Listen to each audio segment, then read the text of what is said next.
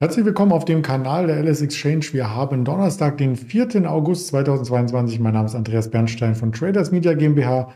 Wir haben wieder spannende Themen für Sie vorbereitet.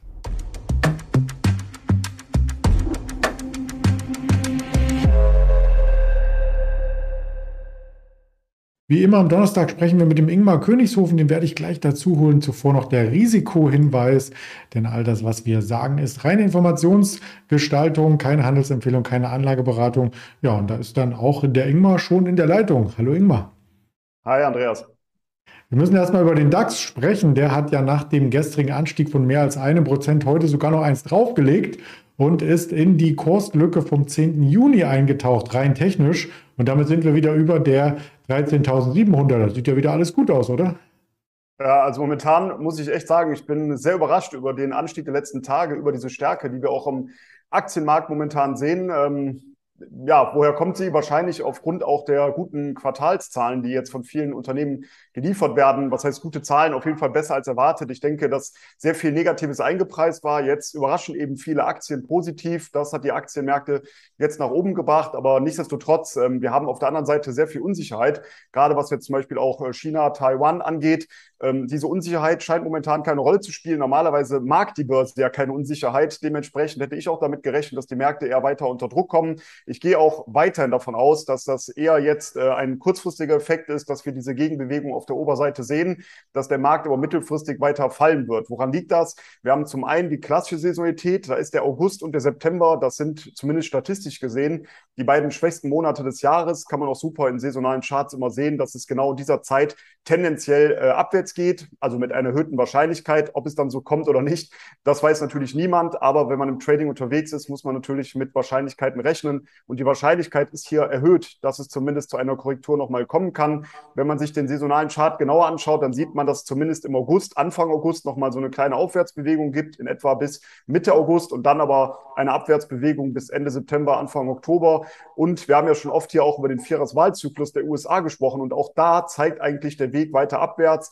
Also bis Ende September, Anfang Oktober soll es in diesen Zwischenwahljahren, in denen wir uns momentan befinden, weiter abwärts gehen. Also rein von den Vorfiltern sieht es eher shortlastig aus. Oder hast gerade schon angesprochen und oder wir beide. Der Markt ist eben in den letzten Handelstagen stark angestiegen. Jetzt sind wir aber in diese Kurslücke äh, ja, reingelaufen, die vom Juni noch offen ist, im Bereich um 13.740 Punkten. Und jetzt haben wir aber verschiedene Widerstände auch kurz äh, bevorstehend. Das sind diese 13.740, dann die 13.860 in etwa, die 14.000 und die 14.200. Ähm, ich gehe eher davon aus, dass diese Widerstände in nächster Zeit nicht überschritten werden, sondern der Markt eher wieder zur Schwäche neigen wird aufgrund eben dieser Vor Vorfilter. Und eins ist immer wieder zu sagen, ich weiß, die Stimmung hält sich deutlich auf jetzt. Also man merkt das auch in verschiedenen Communities. Wenn man jetzt Short geht, dann äh, reiben sich doch äh, der ein oder andere dann auch verwundert die Augen und denkt, naja, jetzt steigt es doch endlich wieder. Aber das gleiche Phänomen haben wir eben auch gesehen, als der Markt in Richtung 12.400 gefallen ist. Da waren eben sehr viele verwundert, wenn man Long-Positionen aufgebaut hat.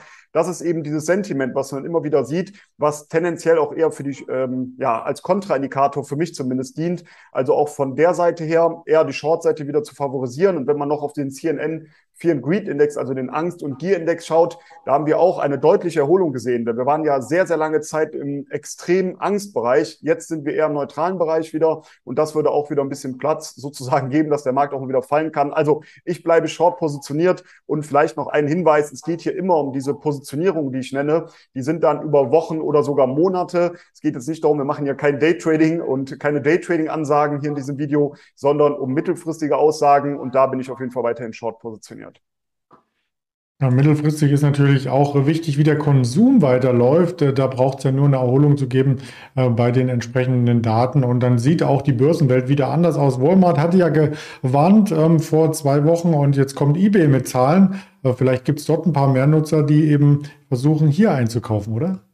Ja, eine der Aktien äh, jetzt auch wieder die Quartalszahlen geliefert hat oder das Unternehmen hat äh, Zahlen geliefert. Und ja, das ist das, was ich eben ge gesagt habe. Es war so viel negativ schon eingepreist und jetzt überrascht zumindest der ein oder andere Wert mal positiv. Einer davon ist eben jetzt eBay. Die Analysten hatten deutlich schlechtere Zahlen erwartet, als, ähm, ja, als dann geliefert wurden. Dadurch konnte die Aktie dann auch gestern nachbörslich noch deutlich anziehen. Der Umsatz, der sank zwar um neun Prozent auf 2,4 Milliarden US-Dollar Und unter dem Strich gab es auch einen Verlust von 531 äh, Millionen Euro, ähm, beziehungsweise muss ich überlegen, ob es dann wahrscheinlich US-Dollar waren. Aber das lag vor allem eben ähm, an bilanziellen Wertanpassungen und an Beteiligungen an anderen Firmen. Wenn man äh, das ja, fortgeführte Geschäft sozusagen sich betrachtet, dann fiel dieses zwar auch um 18 Prozent auf äh, 554 Millionen US-Dollar, das Quartalsergebnis. Nichtsdestotrotz, ich habe es eben schon gesagt, es waren bessere Zahlen als erwartet wurden und dementsprechend konnte die Aktie gestern nachbörslich schon zulegen. Wenn man sich das Chartbild auch hier mal mittelfristig anschaut, dann muss man sagen, wir sehen, haben natürlich einen ja, deutlichen Abverkauf gesehen von ungefähr 70 Euro auf 40 äh, Euro. Aber genau in dieser Region, 38 bis 40 Euro, haben wir einen deutlichen Unterstützungsbereich. Und da ist die Aktie auch zuletzt wieder nach oben abgedreht, hat genau in diesem Bereich eben diese Unterstützung auch bestätigt, ist jetzt wieder Richtung 50 Euro unterwegs. Jetzt würde ich allerdings abwarten mit einer Long-Position, denn diese 50 Euro, das ist jetzt ein Widerstandsbereich, sollten wir darüber ansteigen und darauf würde ich eben warten. Dann wären meine nächsten Ziele bei 54 Euro, bei 55,50, also nicht weit entfernt von der 54 und dann noch bei 59 Euro. Also das wären meine kurzfristige Ziele. Aber dafür müsste es über diese 50 Euro ansteigen und da würde ich zunächst einmal warten, ob das auch entsprechend passiert. Zumindest sieht man, dass die Aktie jetzt äh, kurzfristig im Aufwärtstrend auch ist. Haben sich vielleicht einige im Abwärtstrend gesagt, 3, 2, 1 Mainz. genau, haben auf jeden Fall einige wahrscheinlich zugeschlagen und gerade natürlich an wichtigen Unterstützungszonen, wenn man eben sieht, dass die Aktien auch mal so eine Abwärtsbewegung dort stoppen, kann es durchaus sinnvoll sein, dort dann auch mal eine Long-Position aufzubauen. Aber weil wir jetzt schon ganz gut gelaufen sind von den Tiefs, würde ich eben warten, ob dieser Widerstand äh, überschritten wird, bevor ich dann nochmal sage 3, 2, 1 Mainz. Ja. ja, ob es Euro oder Dollar ist ja fast unwichtig. Wir sind ja fast bei der Parität, aber die Regionen sind auf alle Fälle wichtig. Also kein Gewinn, aber bei Bayer gibt es einen Gewinn und das haben einige vor einem Jahr noch nicht gedacht. Jetzt kommen die Zahlen, die eigentlich ganz stark waren. Die Aktie reagiert aber nicht auf der Oberseite.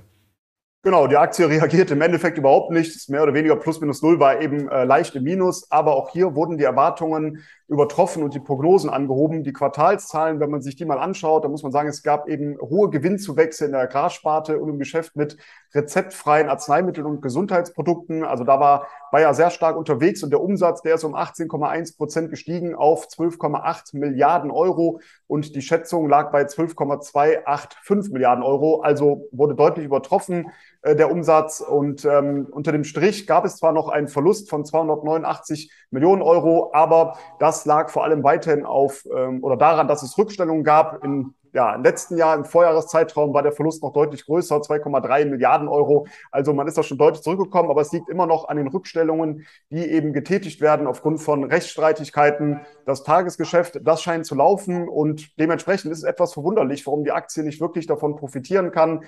Ähm, ja, ich habe es gerade schon gesagt, mehr oder weniger äh, unverändert, aber wir haben eine breite, sehr breite Unterstützungszone im Bereich so 40 bis 50 Euro und solange diese hält, gehe ich davon aus, dass wir eher auf der Oberseite die Ziele sehen werden. 66 Euro sind meine, sind, ist das erste Ziel, dann 74 und 78 Euro. Aber Achtung, sollte diese Unterstützungszone fallen, 40 bis 50 Euro, dann wäre mein Kursziel auf der Unterseite die 33. Aber da das Tagesgeschäft eben hier bei Bayer jetzt wieder gut läuft, gehe ich davon aus, dass wir eher zur Oberseite laufen werden. Und wie gesagt, ich nehme die Ziele nochmal 66, 74 und 78 Euro. Das wären meine Ziele auf der Oberseite war ja in den letzten Jahren auch eher gebeutelt gewesen, die Aktie. Also man gönnt den Aktionären, dass sie auch bessere Zeiten erleben. Das ist auch schon die Überleitung zur Lufthansa. Auch da freut man sich auf bessere Zeiten und tatsächlich ganz klein steht es oben in der Ecke. Erstmals wieder in der Gewinnzone. Wie kommt das denn? Genau, erster, erster Nettogewinn seit Corona-Ausbruch und das ist wieder ein Paradebeispiel dafür. Wir haben eben über das Sentiment, also über die Marktstimmung gesprochen. Lufthansa ist, glaube ich, jetzt wirklich ein Paradebeispiel dafür, weil gerade in den letzten Wochen und Monaten wird ja nur draufgehauen, die Aktie wird in jeder News äh, ja schlecht geredet. Es gibt ähm, Streiks äh, von verschiedenen Gewerkschaften, jetzt auch die Piloten wollen noch streiken. Also es wird alles schlecht geredet und genau in diesen Situationen ist es natürlich als antizyklischer Investor immer wieder interessant, auch mal einen Einstieg zu suchen und das ist eben genau das, was ich hier versuche, auch immer in diesem äh, Videos mitzugeben, dass man sich nicht davon anstecken lassen sollte, sondern versucht relativ nüchtern auf die Sachlage zu schauen. Und gerade wenn natürlich alles sehr, sehr negativ schon ist, natürlich steht dann auch eine Aktie relativ niedrig. Und wenn alles toll ist und alles hochgelobt wird, dann steht eine Aktie tendenziell auch sehr gut da und natürlich auch vom Kurs her äh, sehr, sehr hoch, in der Regel zumindest. Und deswegen finde ich es auch immer ganz interessant, wenn gesagt wird, äh, ja, was wären aus 10.000 Euro geworden, wenn man vor, keine Ahnung, 20 Jahren oder 10 Jahren in Apple investiert hätte oder sonstiges. Auch da ist es ja oftmals so, wenn man sich Aktien dann anschaut, die eben sehr gut performt haben, zu der Zeit, wo man hätte einsteigen sollen mit diesen 10.000 Euro, damit eben ein wahnsinniger Betrag daraus wird, waren eben die News auch äh, nicht positiv. Ansonsten wäre es ja sehr merkwürdig, wenn man nur Friede, Feuer, Eierkuchen, alles wäre toll bei dem Unternehmen und das Unternehmen würde in der Aktie bei ein oder zwei Euro notieren ähm, und hätte, äh, ja, oder hätte eine geringe Marktkapitalisierung, sagen wir es mal so, weil der Aktienkurs ja gar nicht so viel aussagt. Also ähm, natürlich kann man in solchen Phasen auch mal antizyklisch einen Einstieg wagen und jetzt sieht man eben, es ist eben negativ, aber Überraschung, es kommen auch mal äh, positive Zahlen. Wir sind wieder zurück im Gewinn, zumindest im zweiten Quartal. Der Umsatz, der lag bei 8,5 Milliarden Euro gegenüber 3,21 Milliarden Euro im Vorjahreszeitraum. Aber na klar, da hatten wir natürlich äh, komplette Corona-Zeit. Das darf man auch nicht überinterpretieren, dass jetzt der Umsatz natürlich deutlich besser ist und der Gewinn, der lag bei 259 Millionen Euro nach einem Verlust von 756 Millionen Euro im Vorjahreszeitraum. Aber man kriegt es natürlich auch mit,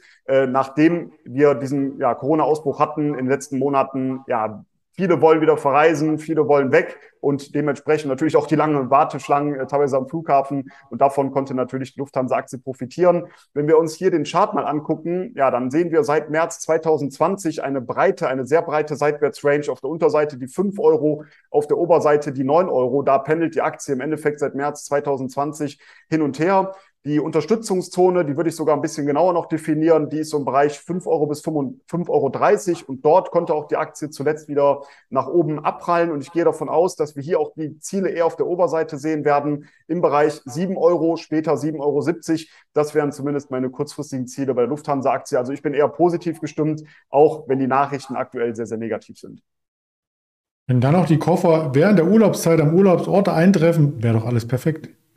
Ja, das wäre natürlich noch wünschenswert. Äh, ja, man kriegt es natürlich mit im bekannten Freundeskreis, dass sehr viele auf ihre Gepäck, äh, Gepäckstücke warten mussten. Teilweise habe ich auch mal mit einem äh, Lufthansa-Piloten gesprochen, der gesagt hat, ja, wir fliegen teilweise los und wissen, dass die Koffer alle nicht an Bord sind. Aber es ist so ein Zeitdruck da, wir müssen dann eben los. Äh, aber wenn das Bodenpersonal nicht da ist am Flughafen, dann hat man eben ein Problem. Hoffen wir mal, dass das besser wird. Und Lufthansa zumindest hat ja jetzt auch schon angekündigt, dass wieder ja, äh, Personal eingestellt werden soll hoffen wir auf bessere Zeiten natürlich. Ja, da macht sich dann der Sparkurs äh, jetzt negativ bemerkbar, den man eben in der Corona-Zeit gefahren hat, weil man da auf Personal verzichten musste, logischerweise auch aus Kostengründen. Jetzt braucht man es wieder. Also so schnell kann es gehen. Wir brauchen noch den Blick auf die weiteren Quartalszahlen. Heute vorbörslich an der Wall Street erwarten wir eine Alibaba Group. Das dürfte sehr, sehr spannend werden als chinesischer Konsum. Die Titel eine Crocs ja, wer die Schuhe mag, äh, wird sich über die Zahlen freuen. ConocoPhillips wird sich aus meiner Sicht reinreihen in die Rekordergebnisse, die man aus den Ölbranchen, aus dem Ölsektor gesehen hat von den anderen Unternehmen, eine Kellogg's und dann auch noch eine Nikola sowie eine Yeti aus dem ähm, Bereich der Technologie. Und wir hatten heute Morgen schon Werkaufträge aus Deutschland, die waren schlechter und wir hatten auch schon das Wirtschaftsbulletin, da habe ich noch keine Meldung dazu äh, gelesen. Am Nachmittag, wie jeden Donnerstag, der Erstanträge auf Arbeitslosenunterstützung 14.30 Uhr, sowie diesmal die Handelsbilanz und Warenhandelsbilanz. Also da wird es noch ein bisschen spannend. Ähm, morgen kommt dann der große Arbeitsmarktreport. Was denkst du, morgen nach dem Arbeitsmarkt weiter Partystimmung an der Wall Street oder eher Ernüchterung? Also da ich short positioniert bin, hoffe ich natürlich eher auf Ernüchterung. Aber ich habe es eben schon gesagt, gerade letzten Handelstage bin ich wirklich auf der falschen Seite unterwegs. Aber vor allem mittelfristig gehe ich davon aus, äh, dass wir weiter runterkommen werden. Ob es kurzfristig natürlich Ausschläge nach oben oder unten geben wird, ist natürlich für die mittelfristige Ausrichtung relativ irrelevant. Aber naja, ich hoffe natürlich drauf, dass morgen dann eher die Ernüchterung wieder einsetzt oder gerne auch heute schon. Okay, wir schauen mal und hören uns in einer Woche wieder. Danke dir, Ingmar. Freue mich drauf. Bis nächste Woche. Ciao. Bis dann. Ciao.